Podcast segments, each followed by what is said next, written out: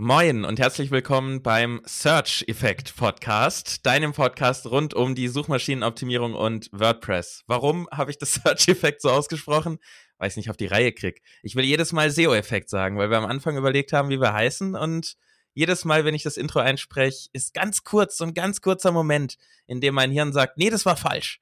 Also, also ich glaube, Jonas braucht noch kurz ein paar Folgen, bis er dann wirklich den, den Namen richtig intus hat. Ja, wir sind jetzt bei der siebten Folge, so langsam sollte es eigentlich laufen. Nun es gut. Fühlt sich immer aber noch so an wie die zweite Folge, glaube ich. So vom Professionalitätsgrad her ist auf jeden Fall maximal drei Folge. Dazu sage ich jetzt lieber nichts. Was? Ja, moin, ich bin, ich bin wie immer dein WordPress-Ninja Jonas Siedgen und an meiner Seite, wie gerade gehört, äh, SEO-Profi Yannick Schubert. Heute geht es um Meta-Description. Hallo übrigens, ja, hallo. Ach so, ja, moin, moin Yannick. Heute geht es um Meta-Descriptions, denn obwohl sie keinen Einfluss auf das Ranking haben, das heißt, Google selber sagt ja, hat keinen Einfluss auf Rankings und Positionen, deswegen muss man das auch nicht mit Keywords vollklatschen, um irgendwie zu ranken. Ähm, obwohl das der Fall ist, haben wir mit der Description eine Möglichkeit, für mehr Traffic zu sorgen und bessere Klickraten und damit im Prinzip Aufmerksamkeit in den Suchergebnisseiten zu erzielen. Janek, führ uns doch mal kurz wie immer ein in das Thema. Was ist denn eine Meta-Description? Eine Meta-Description ist eine Angabe im Quellcode, die äh, der Suchmaschine sagt, worum es auf der Seite gehen wird. Das wird als Beschreibung angezeigt in den Suchergebnisseiten, nämlich unter dem Titel. Ich denke aber, das müssten die meisten jetzt wissen. Ähm, sie ist offiziell kein Ranking-Faktor. Du hast es schon gesagt. Ähm, Googles eigene Aussage ist, dass es nicht für das Ranking rangezogen wird. Ähm, und im Optimalfall ist die Meta-Description, also die Beschreibung, ähm, eine Ergänzung zum Title, zum Seitentitel, zum Meta-Title, wie auch immer. Und sie gibt einen kurzen Teaser, was dich auf der Seite erwartet. Richtig. Und wir haben jetzt ja beide gesagt, dass, dass Google im Prinzip egal ist, was drinsteht, zumindest für die Rankings. Ja. Ähm, da stellt sich dann natürlich klar die Frage, warum ist es denn dann trotzdem wichtig und warum ist es ein SEO-Faktor und warum, warum reden wir jetzt darüber, ähm, obwohl es keinerlei Auswirkungen auf unsere Rankings hat? Naja, also direkt hat es, hat es keine Auswirkung auf die Rankings. Ähm, viele SEOs gehen davon aus, dass es schon indirekt eine Auswirkung hat oder einen Effekt hat. Einfach und allein, warum? Weil es die Klickrate schon maßgeblich beeinflussen kann. Ich sag kann, weil je nachdem, wie du die Meta-Description ausgestaltest und je nach Branche, wie wichtig dann die Meta-Description ist, also wie wichtig der Informationsbedarf der Zielgruppe ist, äh, beeinflusst die Description schon mehr oder weniger stark oder weniger stark die Klickrate. Ähm, sie ist im SEO nicht nur wegen der Klickrate wichtig, sondern sie sorgt, wie wir schon angesprochen haben, für die Information des, äh, der Seite, also für den Nutzer. Ähm, sie ergänzt den Seitentitel und regt im Idealfall zum Klicken an. Also wenn du die wirklich gut gestaltest und intelligent gestaltest, dazu kommen wir gleich noch, dann sorgt sie dafür, dass die Klickraten erhöht werden können und dadurch natürlich auch dann der Traffic steigt und ähm, ja, das eigentlich, worauf, wir hinaus wollen.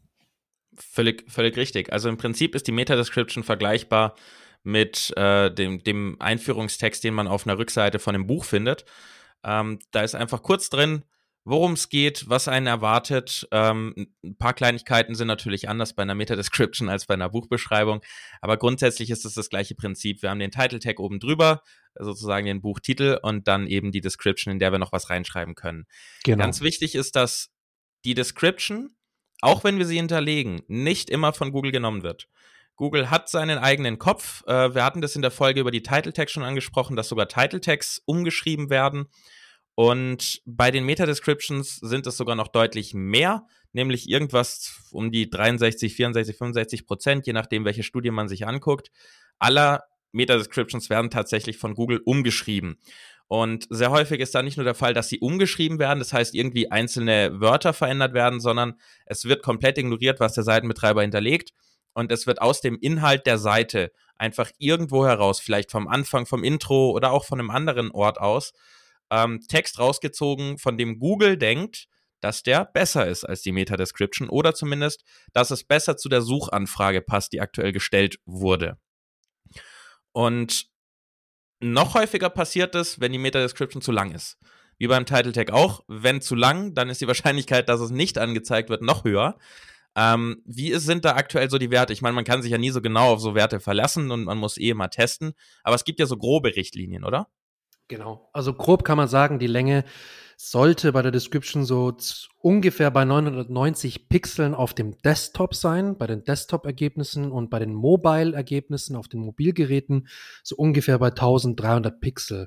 Ähm, das ist jetzt eine Angabe, mit der jetzt nicht wirklich spontan man viel anfangen kann. Ähm, Deswegen meine Empfehlung, da kommen wir auch später nochmal drauf, einfach ein SEO-Tool benutzen, beziehungsweise solche SERP-Snippet-Tools, ähm, die das Ganze gut vor, in der Vorschau anzeigen können und einfach so ein bisschen ausprobieren, testen.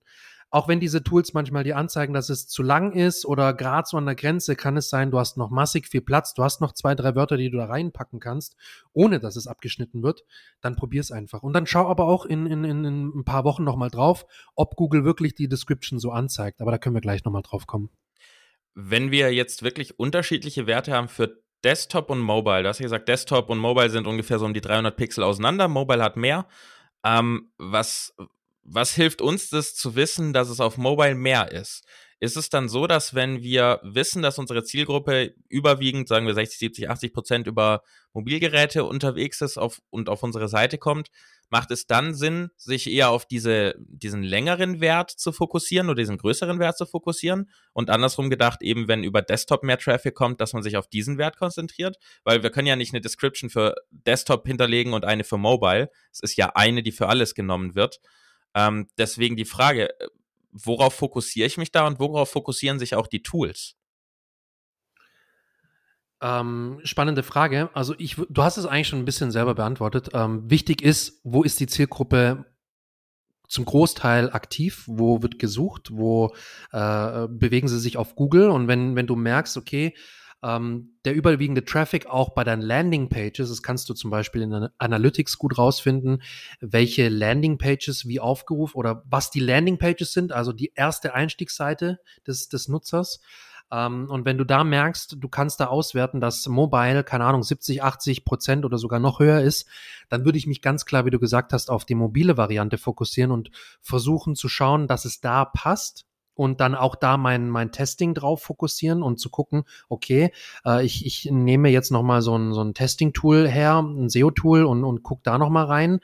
Ähm, und ich mache auch über den Browser und kann mir da über die Entwicklerkonsole ähm, das äh, ja, so ein, so ein Mobile-Snippet äh, oder die Mobile-Seite anzeigen lassen. Oder ich gehe einfach direkt mit dem Handy und gehe in inkognito irgendwie, lösche davor den Cache und alles und gehe dann mit dem Handy nochmal auf Google und schaue mir wirklich an, ob das nicht abgeschnitten wird, ob alles äh, richtig angezeigt wird, ob die Sonderzeichen noch übernommen werden und so weiter und so fort. Und schaue dann, dass es wirklich da optimiert ist, wo der Großteil meiner Zielgruppe unterwegs ist. Nichtsdestotrotz würde ich sagen, man sollte schon gucken, dass beide Snippet-Varianten, sowohl Desktop als auch Mobile, einfach ja passen von der Länge her, dass nichts abgeschnitten wird. Es ist nicht schlimm und Google schneidet auch jetzt nicht nur Descriptions ab, die zu lang sind. Nein, tendenziell eher ja, aber es, es werden auch Descriptions ähm, äh, getauscht oder nicht hergenommen, die auch eigentlich völlig passen, wo man denkt, wow, das ist eine super Description, von der Länge her passt, das Keyword ist drin und so weiter und so fort. Und trotzdem wird sie manchmal äh, ähm, getauscht und durch, ein, durch eine Variante von Google ersetzt. Deswegen würde ich jetzt nicht mich unbedingt verrückt machen, wenn die Description auf dem Desktop mal zu lang ist. Wichtiger sollte sein, dass du prüfst, ob wirklich die ganzen Infos, die du unbedingt drin haben willst, auch drin sind. Das ist so das Wichtige. Weil, was ist eigentlich die Krux, wenn es abgeschnitten wird? Irgendeine Info geht verloren. Und das sollte halt nicht der Fall sein. Genau. Und meistens ist es am Ende von der Meta-Description ja irgendeine Form von Handlungsaufforderung, genau. die ja tatsächlich eine große Auswirkung hat. Ähm, da kommen wir gerade direkt, perfekter Übergang, um zum nächsten Thema zu kommen, was man so reinschreiben könnte und reinschreiben sollte in eine Meta-Description. Die ich habe es jetzt gerade angesprochen, Call to Action, eine Handlungsaufforderung ist tatsächlich, auch wenn es doof klingt, dem Leser im Prinzip zu sagen, lese jetzt hier oder klicke jetzt hier oder informiere dich jetzt. Da denkt man ja in erster Linie, also zumindest ich denke da immer so, ah, so eine doofe Aussage, ja natürlich kann er hier mehr lesen, das weiß er ja, sonst wäre er nicht auf Google und wird dann auf eine Website gehen wollen. Aber ja. es ist ja tatsächlich bewiesen mit unfassbar vielen Studien, psychologischen Studien, äh, Website-Studien, Google-Studien, dass wenn man dem Nutzer sagt, klicke hier, dass er dann dort klickt. Also nicht immer, aber die Wahrscheinlichkeit höher ist, dass er dort ja, klickt. Ja. Das heißt, ein Faktor, den man auf jeden Fall mit reinnehmen sollte, ist eine Handlungsaufforderung. Je nachdem, wie die Suchintention ist, da ein kleiner Shoutout an unsere letzte Folge, Folge 6 ähm, zur Suchintention. Ähm, das, die Suchintention sollte in der Meta-Description gematcht werden. Das heißt, der Suchende, die Suchende hat eine irgendein Problem, irgendeine Frage, irgendeinen emotionalen Zustand auch, da haben wir auch drüber geredet, dass immer ein Mensch dahinter steht. Und mit diesen zwei Zeilen Text, die wir in die Description reinschreiben können, sollten wir genau auf dieses Problem, auf diese, auf diesen Zustand eingehen und wenn möglich auch schon eine gewisse Lösung bieten oder zumindest eben sagen, hey, hier gibt's die Lösung, damit auch wirklich geklickt wird. Es genau. bringt nichts, einfach hier irgendwie Storytelling reinzubauen. Das ist das Schlimmste, was man eigentlich machen kann, in dieser kurzen Meta-Description anzufangen mit langen Stories, sondern kurz und prägnant Call to Action am Ende mit rein. Und äh, es gibt aber auch noch so diese klassischen Marketing-Tricks ähm, oder Marketing-Formeln, die man mit reinnehmen kann. Ähm, als Beispiel, Janik, sag mal was über die AIDA-Formel, wie man die jetzt in der Meta-Description umsetzen könnte. Genau. Also in der Description, die AIDA-Formel, kurz, kurz zum, zum Hintergrund, die AIDA-Formel, die kommt jetzt nicht aus dem Online-Marketing, die ist relativ äh, alt. Die hatten wir, glaube ich, in der einen von der anderen Folge. Ähm, hatten wir da schon was dazu? Ähm, Attention, Interest, Desire und Action heißt die AIDA-Formel. Ähm, die ist wirklich, also ich glaube 50, 60 Jahre ist die locker alt und kommt aus dem, aus dem klassischen Marketing. Es geht einfach darum, das matcht sich so ein bisschen mit der Suchintention beziehungsweise mit dem Call to Action, einfach in der, in der richtigen Customer Journey Phase die richtigen Begriffe beziehungsweise die richtige Ansprache zu wählen. Mein konkretes Beispiel. Du hast jetzt eine, einen Online-Shop und verkaufst Produkte und hast gleichzeitig noch einen Blog, wo du deine Nutzer und deine Kunden informieren willst und du willst so ein bisschen für Top-Funnel-Content ranken, einfach um Informationen zu, äh, ja, zu, zu, an den Mann zu bringen und an die Frau und du willst ein bisschen ähm, Aufmerksamkeit erregen und deine Brand in den Vordergrund rücken. Da hast du ein, in der frühen Phase ja die, die Informationsbeschaffung ähm, oder den Top-Funnel mit der, mit der Aufmerksamkeit, die du erregen möchtest. Also das A in der AIDA-Formel, das A, Attention.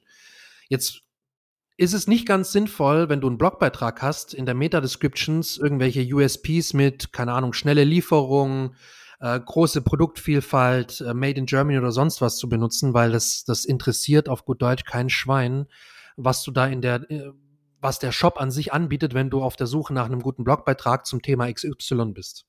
So, dann geht es eher darum, in möglichst ganz, ganz kurzer Form in ein, zwei Sätzen mit Sonderzeichen vielleicht noch dazu, ähm, den Content so weit runterzubrechen, dass du das in dieser Description ganz kurz anschneiden, anteasern kannst, um was es in diesem Blogbeitrag geht und warum dein Blogbeitrag der beste ist und der, der, der, passendste zur Suchanfrage. Und da hast du, wie gesagt, äh, die ein bis zwei Sätze in der Description Platz, um diesen Teaser möglichst cool, möglichst äh, gut zu formulieren, um letztendlich dann die Klicks abzubekommen. Gibt natürlich auch noch viele andere Marketingformeln, die man da auch unterbringen kann. Aber was man sich merken muss für die Description ist, man hat nicht viel Platz. Es ist, dieser Platz ist schneller voll, als man denkt. Jedes Mal, wenn ich eine Description schreibe, merke ich wieder, ja, okay, da kann ich jetzt ja noch das kurz mit reinnehmen, weil das ist wichtig zu wissen, dass man hier klickt und das hier findet. Oh, Mist, äh, schon, schon im Prinzip im roten Bereich schon viel genau. zu viel geschrieben und ich habe noch nicht mal irgendwas mit drin, was wichtig ist. Richtig. Ähm, deswegen kurz, prägnant auf den Punkt kommen.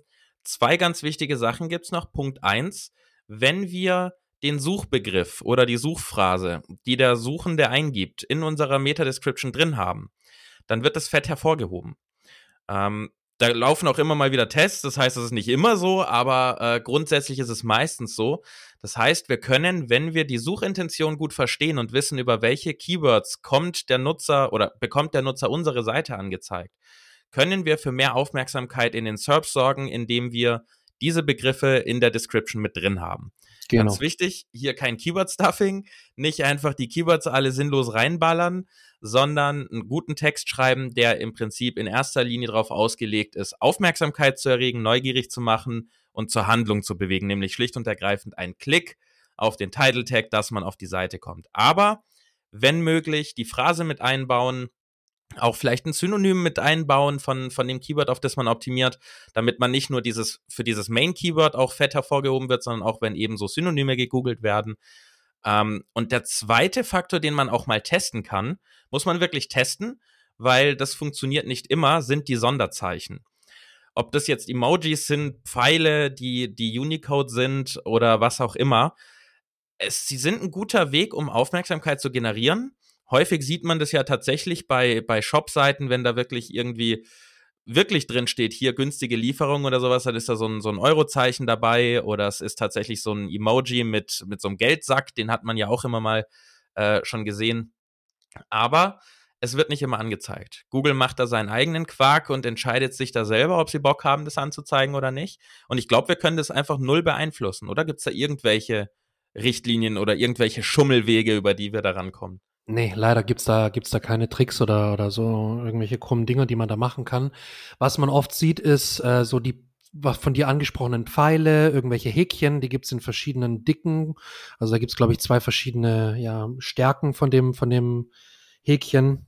Einmal ein dünneres, einmal ein dickeres. Sowas ist immer sehr beliebt es dient nicht nur zur Aufmerksamkeit, sondern es dient auch da zur, zur besseren Lesbarkeit, weil du den Text so ein bisschen trennen kannst oder die Sätze voneinander ein bisschen optisch jedenfalls trennen kannst und du kannst die USPs so ein bisschen voneinander abheben, weil wenn du einfach nur die USPs aufzählst mit Komma oder so, das, das ist, sieht nicht wirklich so toll aus in der Description. Da helfen zum Beispiel dann die, die Häkchen, die sind sehr beliebt, die machen wir auch oft bei unseren Kunden, wenn wir die äh, Snippets optimieren. Ähm, die helfen einfach nochmal ein bisschen mehr Lesbarkeit äh, reinzubringen in die Description und sorgen dann schon auch wieder in, im zweiten Schritt für, für eine höhere Aufmerksamkeit. Denk, denk aber auf jeden Fall daran, dass nur weil deine Emojis oder Sonderzeichen angezeigt werden, dass es nicht unbedingt gut ist. Es gibt Branchen und Nutzer, die das eher als trashig sehen könnten. Also ich würde mal sagen, wenn ich einen Anwalt suche und der hat überall äh, grüne Haken und Herzchen und was weiß ich was, ist ein bisschen polemisch ausgedrückt, aber du weißt, worauf ich hinaus möchte. Es gibt Branchen, da macht es keinen Sinn. Da hat es einen gegenteiligen Effekt. Und ähm, nur richtig, weil es geht, richtig. also mit großer Macht kommt große Verantwortung, ne? Und nur weil es geht, müssen wir es oh, nicht machen. Spider-Man-Zitat. ja, Spider-Man ist es für die Neueren, für die Neueren, die Star Trek nicht kennen. Ähm, aber es ist oh. nicht immer, oh. es ist nicht immer gut, nur weil man es kann. Ähm, deswegen auch hier, wie wir es in unserer Folge über die, über die Title Tag Optimierung schon gesagt haben, testen. Immer testen, aufschreiben, wann man was geändert hat paar Wochen warten und dann in die Search Console wieder reinschauen, ob sich da irgendwas verändert hat. In erster Linie hier die Klickrate natürlich. Ähm, und ob man das auch auf die Description zurückführen kann. Wenn die Klickrate sich um 10% verbessert, aber die Position von 10 auf 1 ist, ja, dann muss es nicht unbedingt die Description gewesen sein. Richtig, richtig. In, und jetzt an diesem Punkt nochmal Shoutout an unsere erste Folge. Äh, da haben wir auch schon das Thema Testing durchaus ausführlich besprochen. Und wenn du, lieber Zuhörer, nochmal wissen willst, wie man am besten testet, dann hör dir doch einfach nochmal die, im Anschluss die erste Folge an. Da wirst du sicherlich nochmal einiges rausziehen können. Ja, und danach am besten die zweite und dann alle bis zu der siebten sind eigentlich alle top. Genau, ja, alle, eigentlich nur mal alle durch und, und dann vielleicht nochmal. Ja, was wir dort auch schon besprochen haben in der ersten, was wir jetzt auch nochmal aufrollen, ist das Thema, wie kriege ich denn jetzt tatsächlich raus, bei welchen Seiten ich ähm, optimieren sollte. Ähm, grundsätzlich ist natürlich immer zu sagen, wenn du noch keine Meta-Description in irgendeiner Seite oder Produktseite oder einem Beitrag hast, dann solltest du dort zunächst mal ansetzen. Weil auch wenn Google es gerne umschreibt, sollten wir die Möglichkeit nutzen, dort was hin zu hinterlegen und das selber zu beschreiben. Ich meine, es gibt so unfassbar viele Ranking-Faktoren, die wir nicht kennen. Da wäre es dann schon gut, dass bei denen, die wir kennen, wir sie ausnutzen. Und die Description ist einfach ein, kein Ranking-Faktor, aber ein, Suchmaschinenoptimierungsfaktor. Deswegen leere Descriptions sind ein No-Go. Deswegen wird ja, das auch gerne. Und es geht ja auch wirklich easy, sorry, dass ich dich unterbreche, aber Richtig. es geht ja auch wirklich schnell. Es ist was, was du schnell umsetzen kannst. Das, und deswegen, Richtig. warum dann nicht? Genau. Deswegen wird es eben auch bei, bei vielen SEO-Tools oder eigentlich allen SEO-Tools äh, immer angezeigt, dass es Seiten ohne Description gibt. Und diese Seiten ohne Description sollten im Idealfall nicht existieren. Ich meine, wenn jetzt mal eine, eine, eine Landingpage für äh, die Danke-Seite deines Newsletter-Abonnenten äh, keine Description hat, dann ist es nicht wild, weil die hat in den SERPs sowieso nichts zu suchen und steht im besten Fall eher auf No-Index. Ähm, aber alles, was irgendwie in Google in den Suchergebnissen erscheint, das muss eine Beschreibung haben. Schlicht und ergreifend. Und vor allem ähm, Seiten, die auch SEO-relevant sind, wie du es gesagt hast. Eine Seite, ja. die, die nichts auf, auf Google verloren hat, die ist nicht SEO-relevant, die muss ich auch nicht optimieren unbedingt. Äh, wahrscheinlich muss ich die nie optimieren, würde ich sagen.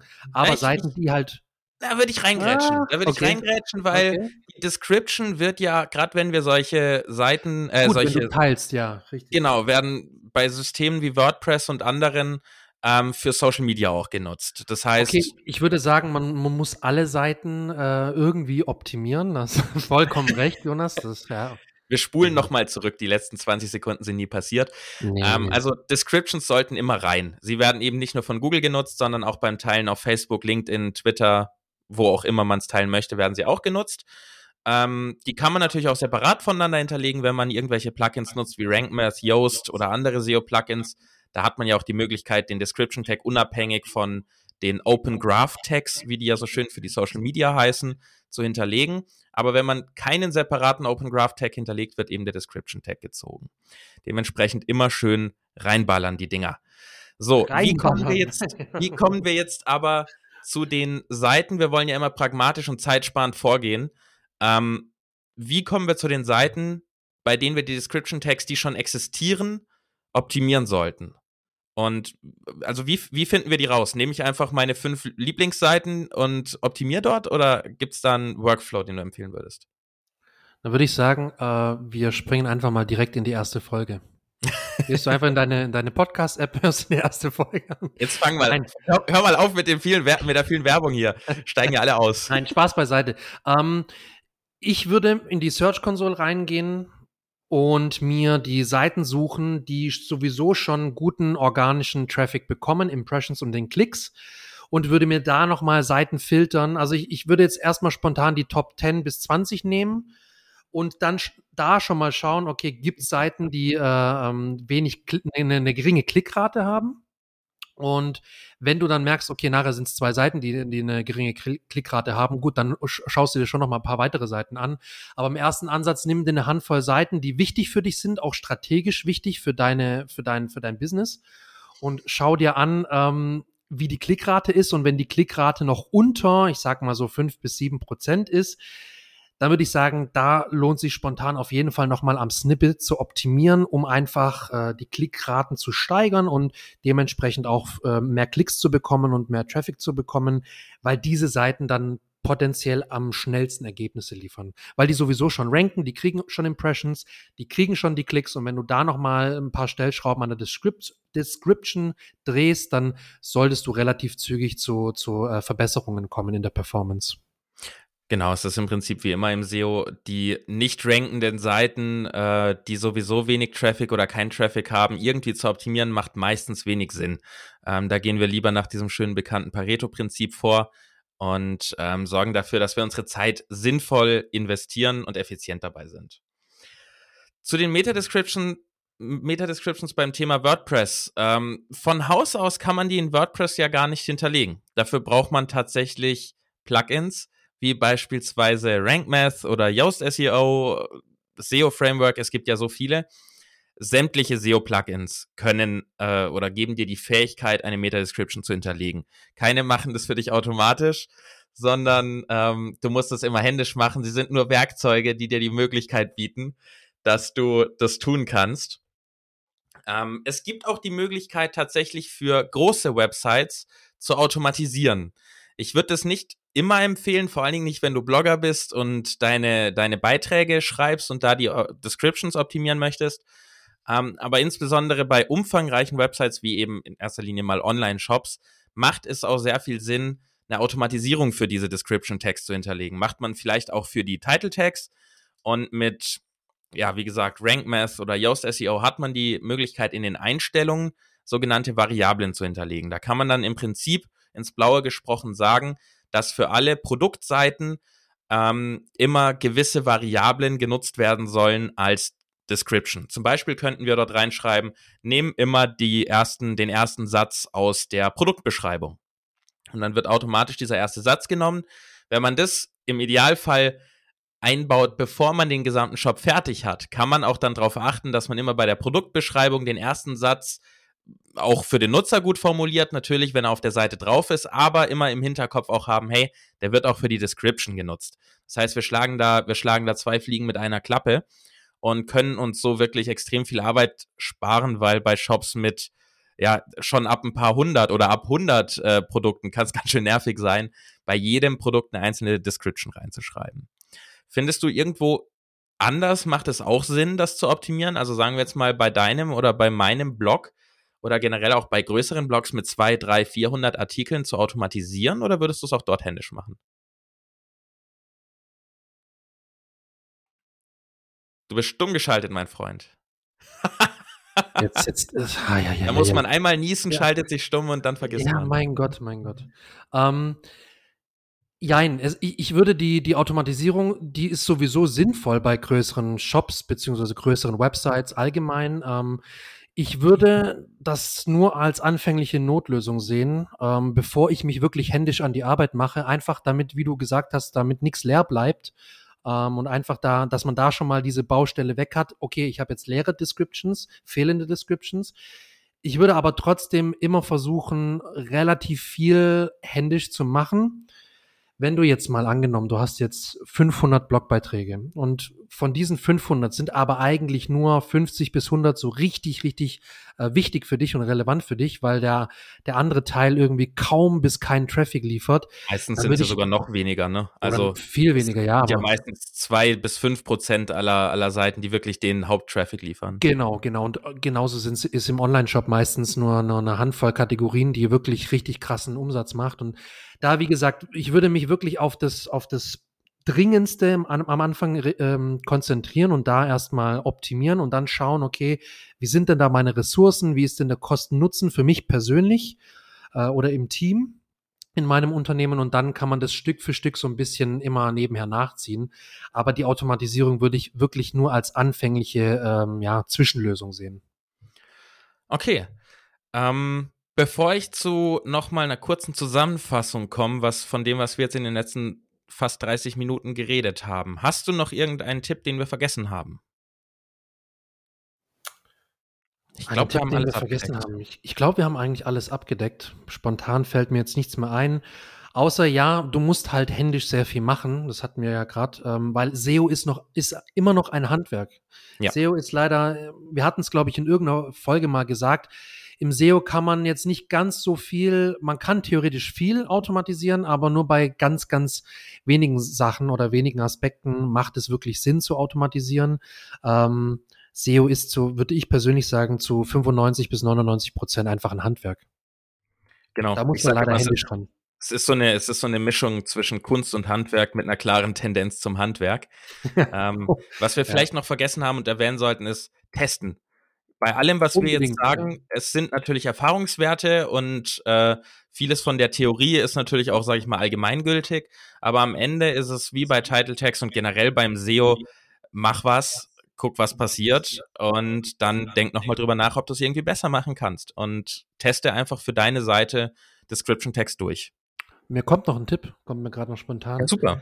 Ähm, mach dir Gedanken, was für deine Zielgruppe wichtig ist was möchten diesejenigen äh, hören, was, was ist denen zum Beispiel beim Kaufen wichtig, wenn es jetzt um einen Produktkauf geht, was kannst du in die Description packen, das denjenigen äh, interessiert, das ihm wichtig ist, bevor er das Produkt kauft, bevor er, bevor er irgendwie den Termin bei dir bucht oder wie auch immer.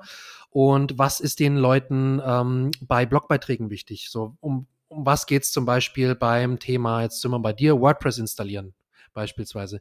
Was ist den Leuten da wichtig? Das packst du in die Description rein oder auch beim Kauf. Worauf legen die Leute viel Wert bei dem Kauf dieses speziellen Produkts?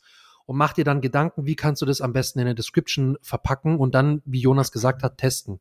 Das ist so ein abschließender Tipp, den ich noch habe. Hör auf deine Zielgruppe und pack in die Description, was der Zielgruppe wichtig ist. Und noch ein ganz kurzer letzter, heb dich auch von den anderen Top 10 Suchergebnissen ab. Ja, ähm, unbedingt. Mach, mach nicht alles nach, guck natürlich, was die anderen machen, aber äh, heb dich davon ab. Guck, guck aus einem anderen Winkel und ähm, ja, sei einzigartig. Das ist immer sehr, sehr sinnvoll.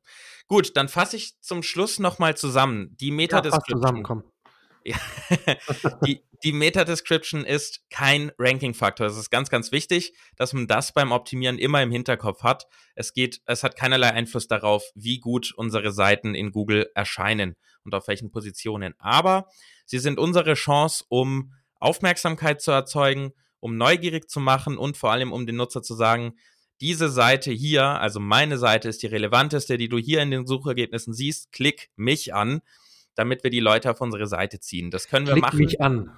Klick, klick mich an, ist ein super Call to Action. Sollten wir mal testen. Ähm, könnten wir echt mal testen. Könnten klick wir echt mal testen. Mich an. klick mich an, mehr nicht. Ähm, macht neugierig, wenn man nicht mehr verrät. Ne? Also Call to Action ist eine Möglichkeit, die man, die man nutzen kann, um die Description zu optimieren, dem Nutzer zu sagen, klick hier, informiere dich jetzt über das Produkt, ähm, wie auch immer. Also eine Handlungsaufforderung einzubauen. Ich mache das ja gerne am Ende der Description und nutze den Anfang ein bisschen mehr, um die Suchintention zu matchen, ähm, um den Nutzer in seinem emotionalen Stand abzuholen, auf dem er gerade ist, oder auch eben in der Kundenreise abzuholen, wo er gerade ist. Ähm, ganz wichtig ist es, alles kurz und prägnant zu halten, nicht lange hier irgendwie Storytelling, auch wenn Storytelling immer noch so ein schönes äh, Bullshit-Bingo-Buzzword ist. Ähm, in, der, in der Description hat es nichts zu suchen. Und auch hier kann man, wie im Title Tag, auch rumspielen mit Sonderzeichen und Emojis aber man muss sie testen und gucken, ob sie wirklich angezeigt werden und ob sie auch was bringen. So, das war's zum Thema Meta-Descriptions. Ähm, wenn es dir geholfen hat, diese ganzen Tipps in deine Meta-Descriptions, für deine Meta-Descriptions zu nutzen, um mehr Traffic zu bekommen, dann hinterlasse uns doch gerne ein Abo, damit du auch weiter informiert wirst, wenn neue Folgen kommen. Und damit wir sehen, wie sehr dir diese Folge gefallen hat, hinterlass uns auch gerne eine Bewertung. Und wenn du magst, besuch uns einfach mal auf wp-ninas.de, da findest du mich, oder auf stoplooking.de, wo es ja mittlerweile auch einen Blogartikel gibt. Das heißt, es gibt einen Blog, erlebt und der wird immer größer, Janik, oder? Der wird hoffentlich jetzt demnächst mal größer, ja. Wir müssen mal, mal ein bisschen Zeit dafür investieren. Aber es fand ich schön. Besuch uns doch mal. Das, das hast du schön gesagt. Ja, ja Call to Action. Be besuch uns doch einfach mal, ja. Ja. Klick, klick mich an. Wir machen hier die Call to Actions auch mit rein, wie in die Descriptions auch. Das war's von mir. Ähm, die letzten Worte, wenn du möchtest, Yannick, wie immer, deine. Danke fürs Zuhören und viel Spaß weiterhin mit unserem Podcast. Ich freue mich auf die nächste Folge und bis dahin. Tschüssi.